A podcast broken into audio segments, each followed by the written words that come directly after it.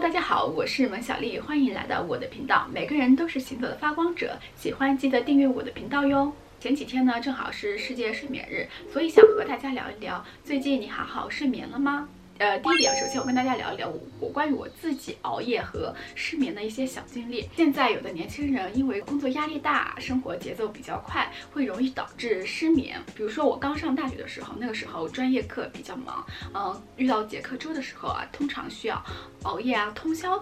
我觉得啊，我还年轻，我的身体还扛得住。而现在过了二十五岁以后呢，就是真的发现自己熬夜的能力真的是大不如前。说到熬夜，大家总会说，呃，就是用最贵的面膜熬最深的夜。后来参加工作之后，我经常熬夜熬到两三点的时候，第二天再去参加工作，就觉得自己的状态不是很好，通常需要恢复个两到三天才可以。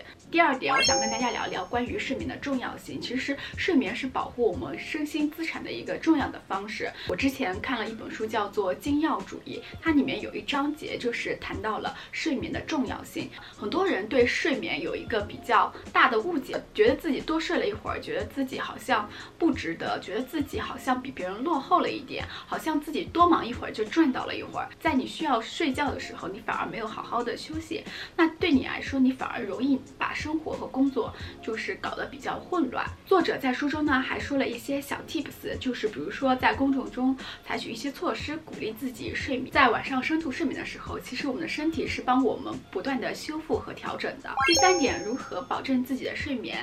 在这里呢，我给大家安利几个我自己常用的一些小方法。第一点就是泡澡，我自己就是有一个习惯，比如说我一天忙下来，我感到非常的疲惫，那么我就会去给自己泡个澡，放松一下，把一天的疲劳和尘埃给清洗掉。洗澡的时候，你可以放一些自己比较喜欢的音乐，让自己调节一下。有的时候洗澡的时候啊，我们从紧张当中让自己放松下来，有的时候说不定会有一些小灵感、小 tips 会进入到你的脑海当中。嗯，第二点就是睡前冥想。嗯，忙碌了一天，在睡觉之前，脑海。中会有很多的杂讯，我自己就会选择比较适合自己的冥想的那种轻音乐，然后让给自己来一个五到十分钟的冥想。在这个冥想当中呢，我让自己的大脑放空，让大脑从每天的繁忙当中，呃，抽个空休息一下。甚至你可以在这个冥想当中，是否给自己来一个心与心的对话，来调节自己一天的情绪。我觉得这个是个非常好的办法。呃，有的时候我冥想之后会觉得自己的头脑比较清晰一点，没有那么多的杂讯，反而更加的容易能够进入睡眠。第三点就是不要拖延自己的工作。有的时候啊，我们不想去面对一个工作的时候，就容易去拖延，一直拖到最后一秒才去做这件事情。其实有的时候啊，我们早一点把它完成，其实自己反而没有那么焦虑，在一个放松的状况下，反而能把任务完成的比较好。如果我们忙完了一天，然后发现其实还有一些工作没有完成。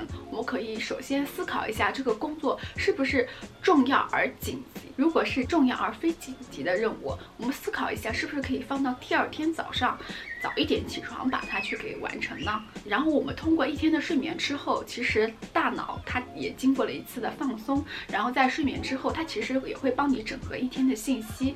第二天早上你。保证睡眠，反而会有一些不错的灵感，然后闪现，说不定你会把这个工作很好的完成。好了，今天分享就到这里了。以上呢这些方法就是我在生活中促进睡眠、保证睡眠的一些小 tips，希望能够帮助到大家。如果你也喜欢我的视频，欢迎关注我的频道，一键三连哟。我们下期视频再见，拜拜。